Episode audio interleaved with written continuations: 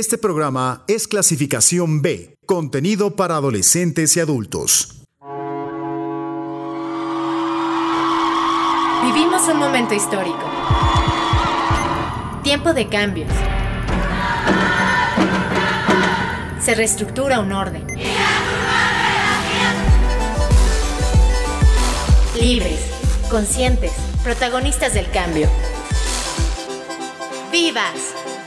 La voz de las mujeres en Uniradio.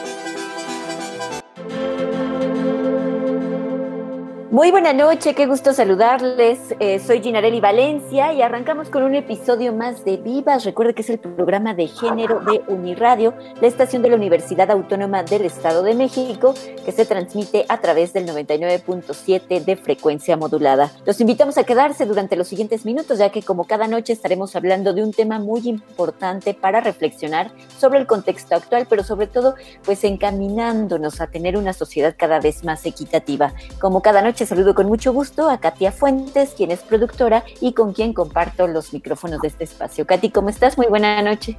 Hola Gina, muy buenas noches. Pues muy contenta nuevamente de poder coincidir contigo, con la audiencia en este espacio y sobre todo pues traer eh, investigaciones, traer propuestas, traer temas que abonan a todo esto que tú comentas. Y en ese sentido pues nuestro programa el día de hoy tendrá dos intervenciones que no podemos dejar de eh, atender, de prestarles mucha atención porque eh, dan cuenta de todo el trabajo, de todo el esfuerzo que se está realizando en la Universidad Autónoma del Estado de México para eh, pues construir justamente o abrir estos espacios de diálogo, de reflexión que tengan en la mira esta construcción de una sociedad más justa, más equitativa, más respetuosa.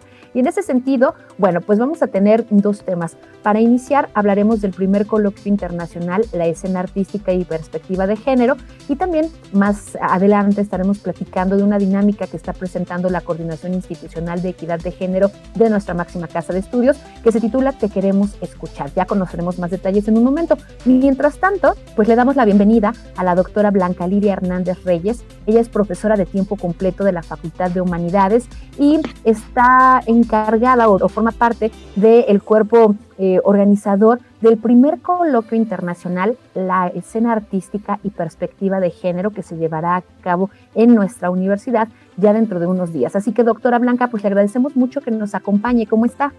Gracias, muy bien, muy contenta de estar en este prestigiado programa y además un espacio muy necesario que, que ahora está desarrollando nuestra universidad. Exactamente, doctora. Pues este espacio se suma a diferentes iniciativas que ha desarrollado la Universidad Autónoma del Estado de México justamente para garantizar esta equidad de género al interior, pero sin olvidar a la ciudadanía, a quien eh, pues se debe eh, la institución y universidades como la nuestra, y por ello constantemente realiza diferentes programas, ejercicios y planes para involucrar a toda la sociedad. Por supuesto que en este ámbito no puede quedar fuera el ámbito artístico y por ello pues eh, se arranca este primer coloquio internacional, la escena artística y perspectiva de género. Platíquenos un poco eh, más acerca de los detalles y todo lo que incluirá. Gracias. Una de las grandes motivaciones para generar ahora reflexión en torno al género, en torno a la presencia de la mujer, creo que es un tema ya eh, abordado con suficiencia desde otras perspectivas, la social, antropológica y bueno, tantas otras, pero consideramos que, eh, el plano artístico estaba carente todavía ¿no? de, este espacio, de este lugar para reflexionarlo. Entonces eh, nos dimos a la tarea de organizarnos, somos un colectivo que comprende eh, bueno, estamos adscritos a una red que nos, nos hacemos llamar Red de Investigación. Somos académicos y académicas de 15 universidades que formamos esta red y todos nosotros somos profesores en programas educativos de, relacionados al arte, a las artes escénicas específicamente. Entonces, eh, hemos realizado distintas acciones pero en, esta ocasión pues eh, consideramos importante un espacio para hablar sobre la creación, la investigación, la creación artística, pero en la perspectiva de las mujeres, ¿no? No nada más como hacedoras escénicas, como artistas, sino también como académicas y como investigadoras. Efectivamente, doctora, pues como bien menciona, eh, también aquí en este espacio en algún momento abordamos de manera muy somera esta cuestión, este análisis, este tema que a lo largo de los años pues sigue dando mucho, ¿no? Que analizar, porque la mujer siempre se ha desempeñado dentro de las artes, siempre ha tenido un papel muy importante, sin embargo este no ha sido reconocido. A lo largo de la historia sabemos que las aportaciones em, de las mujeres no, siempre eh, se han dignificado, incluso en muchas ocasiones se tuvieron que eh, ocultar, digamos, los nombres de las verdaderas creadoras teniendo como principal interés pues visibilizar a los hombres que las rodeaban en ese momento.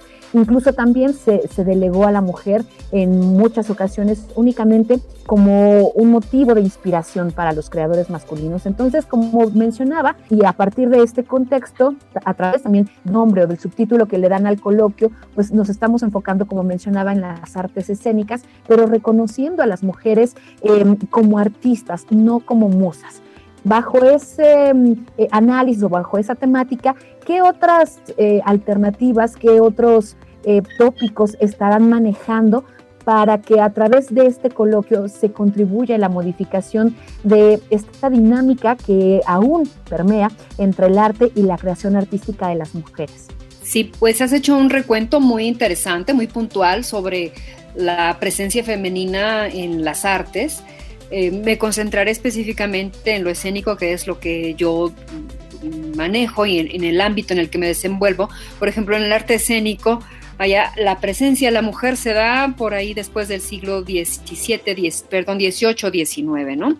Eh, antes, pues la connotación, la presencia de una mujer en el teatro, pues tenía muy, muy mala connotación y a lo largo de la historia, pues ha sido así, ¿no? En diferentes, en, los diferentes lenguajes artísticos. Ahora queremos ponernos a reflexionar, no nada más en el papel de la mujer que crea, sino la mujer que quiere salirse de ese pedestal, de, ese sitio en el que se le ha colocado o que el imaginario ha colocado como una fuente de inspiración, una figura que eh, posa, que nada más es, eh, es imagen, pero no, no eh, puede ejercer un pensamiento propio, una presencia propia. Entonces, esa es una de las grandes motivaciones, tanto eh, de construir la, historia, la perspectiva de la mujer eh, artista, de la mujer investigadora, de la mujer docente también en estas áreas. Es bien interesante, fíjate que en el contexto nacional, tenemos al menos 23 universidades que imparten programas educativos relacionados al teatro o a las artes escénicas. De esos veintitantos programas que hay a nivel nacional, solamente tres o cuatro se dirigen por mujeres o se coordinan por mujeres. Em, eh, otra mirada del asunto, ¿no? Eh, por ejemplo, nuestra Escuela de Artes Escénicas, la Facultad de Humanidades o los programas educativos en arte que, que se imparten en la UAM, mayoritariamente están, em, asisten alumnas, eh, la mayor población es femenina, y, la masculina es menor, ¿no? Entonces ahí tenemos unas contradicciones bien interesantes que valdrá la pena reflexionarlas. Y otro aspecto también que vamos a, darle voz, a darle presencia en el coloquio, es em, el teatro hecho en lenguas originarias. Entonces tendremos una mesa de, diálogo, una mesa de trabajo con creadoras escénicas, pero que trabajan a partir de sus lenguas originarias. Eh, tenemos la, confirmación de eh, creadoras escénicas que harán una muestra pequeñita de su trabajo en lengua tarahumara, en zapoteco, en náhuatl y en totonaco también.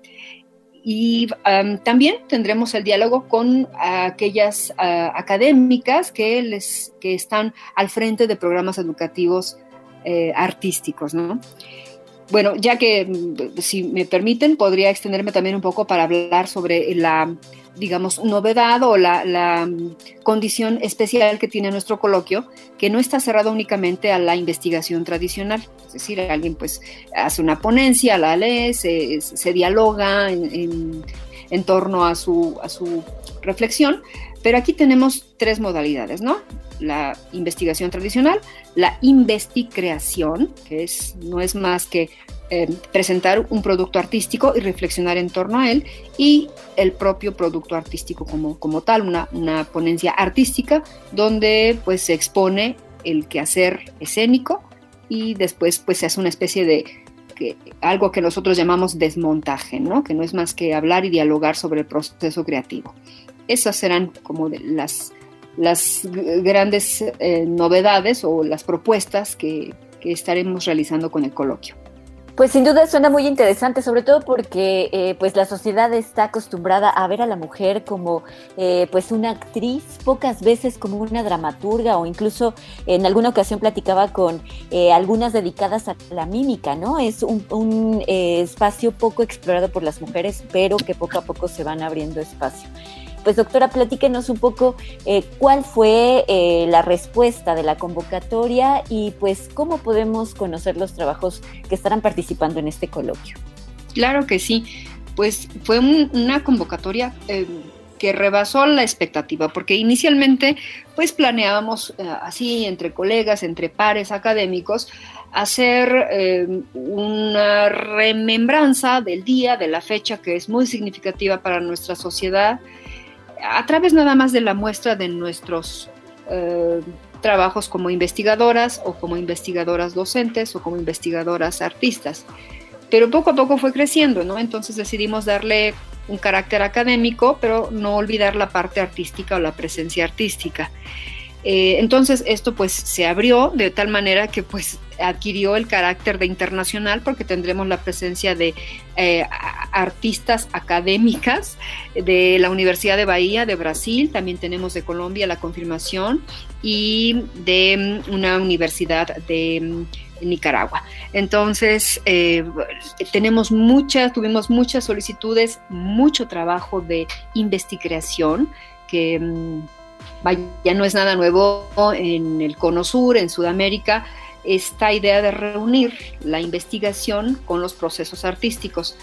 No obstante, en nuestro país y en nuestra región es un asunto que estamos explorando y que queremos darle una presencia importante, sobre todo en nuestra universidad, ya con cinco programas educativos dedicados a las artes, o siete, eh, a lo mejor estoy este, omitiendo alguno, pero vaya, es una universidad, la UAM es una universidad, es de las pocas universidades que le ha abierto un espacio importante y muy digno a la enseñanza de las artes, en cualquiera de sus vertientes, ¿no? La musical, la cinematográfica, teatral, etcétera, etcétera.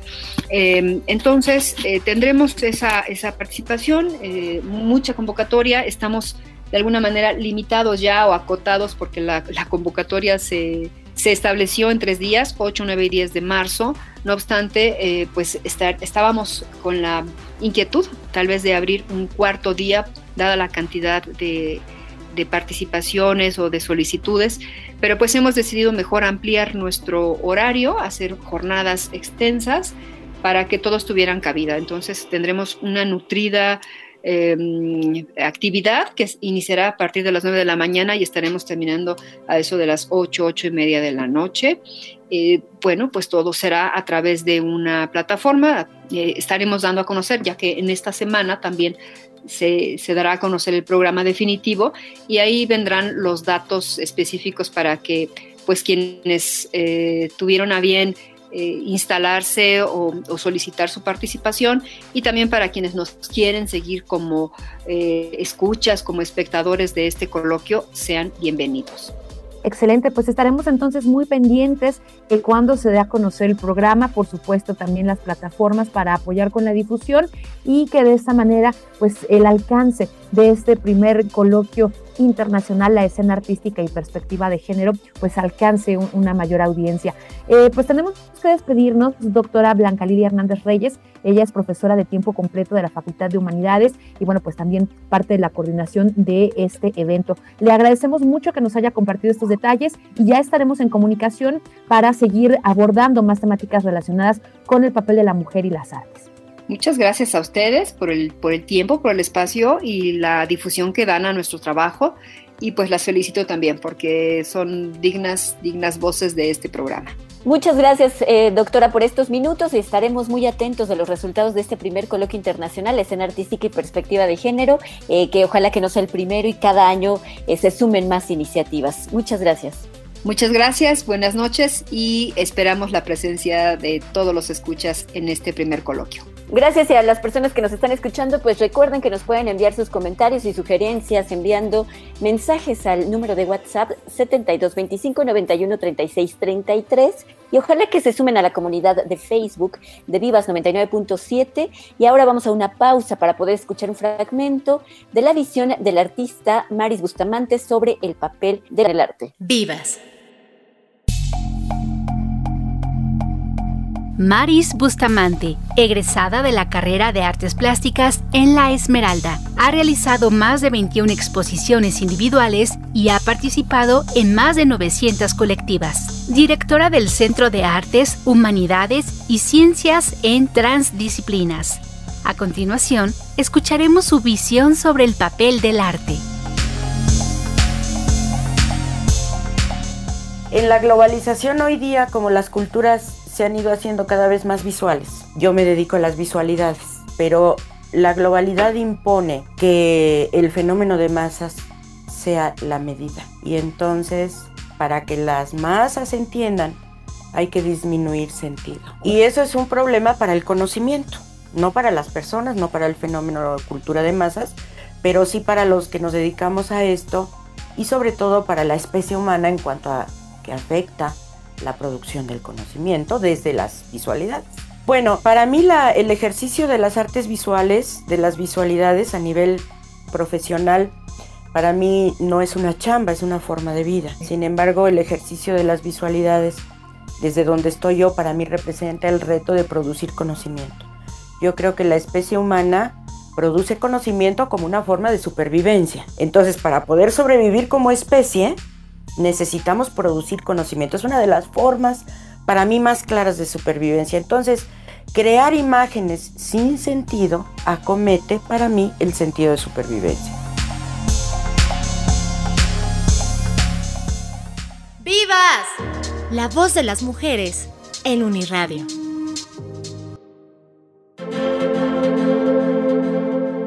Continuamos con todos ustedes aquí en Vivas y vamos a platicar ahora con la maestra Rocío Álvarez. Ella es coordinadora institucional de equidad de género de la Universidad Autónoma del Estado de México y en esta ocasión nos acompaña para platicarnos de una dinámica muy interesante que tienen vigente desde la coordinación y que se está incorporando a todas estas cuestiones que eh, pues seguramente ya en próximas fechas estaremos escuchando o viendo con mayor intensidad porque eh, se suma a todas las actividades para conmemorar y para visibilizar el Día Internacional de la Mujer. Así que Rocío, te damos la bienvenida y como siempre te agradecemos que nos acompañes. ¿Cómo estás?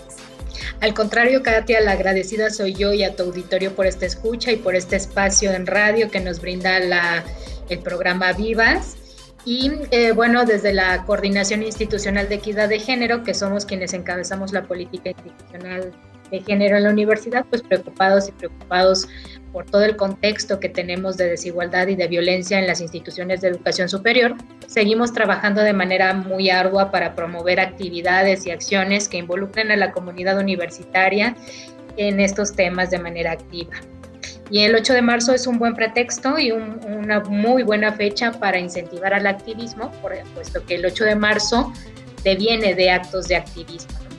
Si nos vamos un poquito a la historia del 8 de marzo, sabremos que eh, la gran movilización de mujeres que trabajaban en fábricas solicitando sus derechos laborales, eh, inicia toda una revolución y un cambio sobre la visibilización de problemas graves que tenían de violación de derechos humanos las mujeres en los años 50.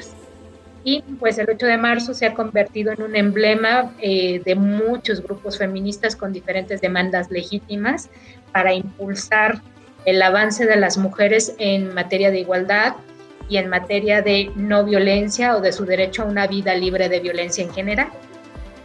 Entonces, en este tenor, la importancia del 8 de marzo es que activemos a las y a los universitarios en pro de las demandas que tenemos en las IES, ¿no?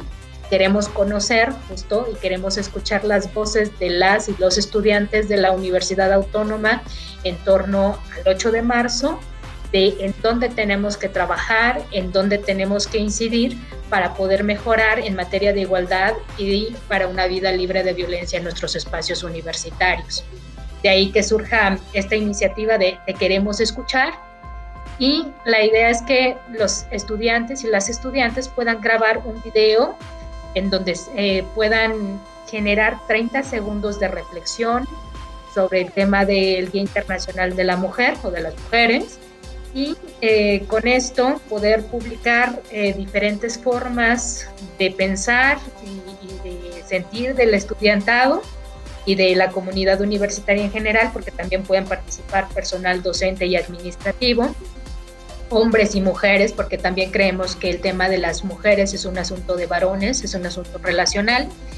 Y la idea también es que los puedan eh, enviar antes del 6 de marzo al correo de la CIEC, que es ciec.uamx.gmail.com y eh, debe estar grabado de manera horizontal, durar 30 segundos, en un formato muy sencillo, incluso con sus celulares, no necesitamos gran tecnología, pero que sea un, mensaje conciso, breve e, y de impacto para la comunidad universitaria.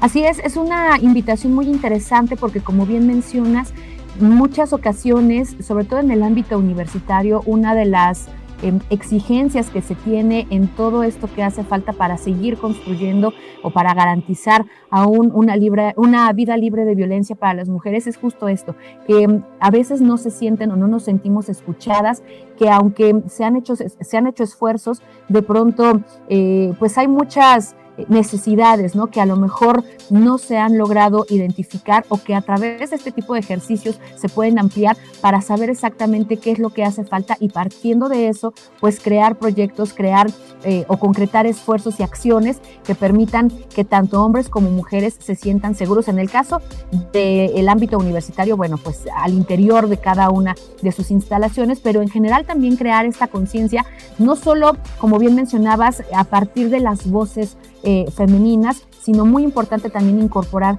a los hombres para que cada día estén mucho más involucrados, para que no sea como un tema solo de ellas y nosotros nos mantenemos al margen, sino que a partir también de lo que ellos van identificando, de esa conciencia que ellos vayan creando, pues ir complementando todos estos proyectos.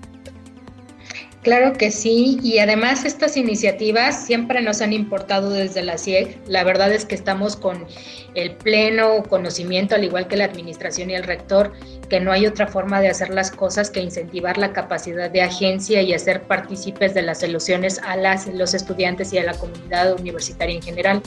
Si bien las instituciones tenemos o, o generamos parteaguas para la solución de estas problemáticas sociales complejas, lo ideal para poder llegar realmente a resultados, eh, impactos y a transformaciones importantes, pues es evidentemente la participación de la comunidad universitaria, el cambio y la reflexión personal, pero también colectiva y el trabajo colectivo. Entonces, esta es una manera de incentivarlos Además, déjame te cuento que como parte de esta iniciativa también vamos a tener la participación de 191 instituciones de educación superior, en donde sus titulares de las unidades de los órganos de género también van a participar con un video de dos minutos para darnos mensajes sobre el 8 de marzo y las asignaturas pendientes que tenemos en materia de derechos humanos dentro de las instituciones de educación superior. Entonces ya irán viendo en la página de la CIEG y en algunos espacios universitarios estas eh, iniciativas, incluso de universidades de América Latina, que poco a poco van a ir apareciendo en redes sociales y que serán de utilidad para la consulta pública de las y los eh, estudiantes y de las personas en general que conforman la comunidad universitaria.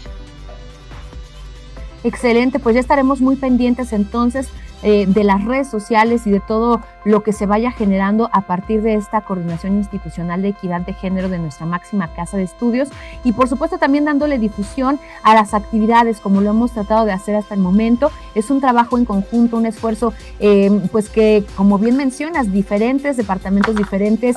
Eh, unidades de, esta máxima casa de estudios, pues estamos sumándonos, ¿no? A concretar todas estas, eh, pues estas acciones que, se, que queremos que sean ya mucho más eh, tangibles, si se puede decir de alguna manera, para que vaya mejorando esta eh, interrelación, digamos, entre hombres y mujeres. Y por supuesto también que nosotras podamos sentir ese, ese respaldo, ese apoyo, no solo en materia de eh, pues acciones que vayan eh, acorde con las necesidades que se tienen, sino incluso también con aquellas que a lo mejor ya se habían concretado y que de pronto, bueno, podrían irse actualizando, y mejorando, los apoyos a lo mejor em, en cuestiones académicas, las oportunidades, son tantas las necesidades que hay para garantizar una sociedad eh, equitativa, respetuosa, libre, que bueno, pues seguro nos necesitaríamos muchos más minutos para platicarlo, pero estos esfuerzos, estas acciones son realidades que hacen falta y que definitivamente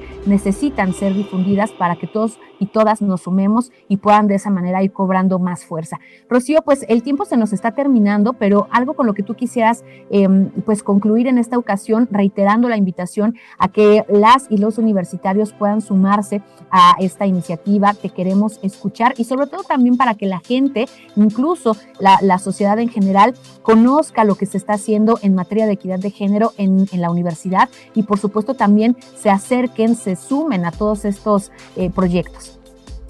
Claro que sí, eh, Katia, retomar tus palabras. El tema de género es un tema transversal y transversal significa que debe estar tanto en nuestros entornos cotidianos como eh, en nuestras relaciones interinstitucionales, institucionales y en todos los ámbitos de nuestra vida, como parte de nuestros temas en general de trabajo y como parte de nuestros temas educacionales.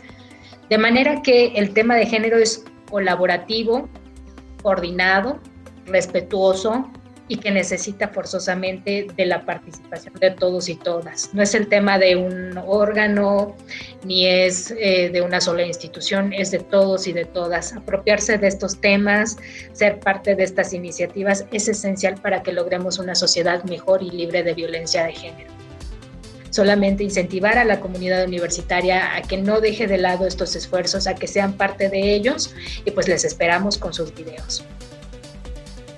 Perfecto, Rocío, pues te agradecemos mucho que nos hayas acompañado nuevamente aquí en Vivas. No será, por supuesto, la última vez. Hay mucho de qué hablar, hay mucho que compartir y que visibilizar. Así que ya estaremos eh, pues organizándonos para nuevamente eh, invitarte y sobre todo para que también nos puedas platicar a lo mejor eh, posterior al 8 de marzo todo lo que se logró con esta iniciativa, con todos estos esfuerzos y las acciones que se, que se, estarán llevando a cabo y que seguramente, como ha sucedido por lo menos en los últimos dos años, cuando eh, pues estas marchas, estas manifestaciones han cobrado mucho más fuerza, pues serán un parteaguas o por lo menos un elemento, un factor que estará marcando el rumbo de lo que ocurrirá en, lo que resta, digamos, del año en materia de eh, equidad, en materia de visibilización de todo aquello que se requiere para garantizar una vida eh, pues libre de violencia, llena de respeto, de oportunidades, de equidad, no solo para las mujeres, sino en general para todas las personas. Así que Rocío, te agradecemos mucho y pues estaremos entonces muy pendientes.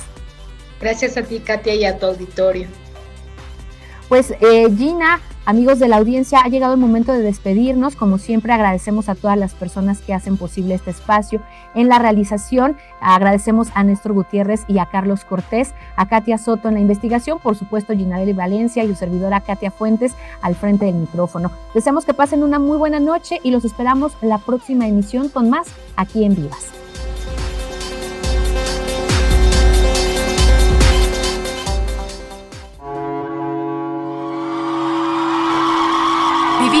Momento histórico. Tiempo de cambios. Se reestructura un orden. Libres, conscientes, protagonistas del cambio. ¡Vivas! La voz de las mujeres en Uniradio.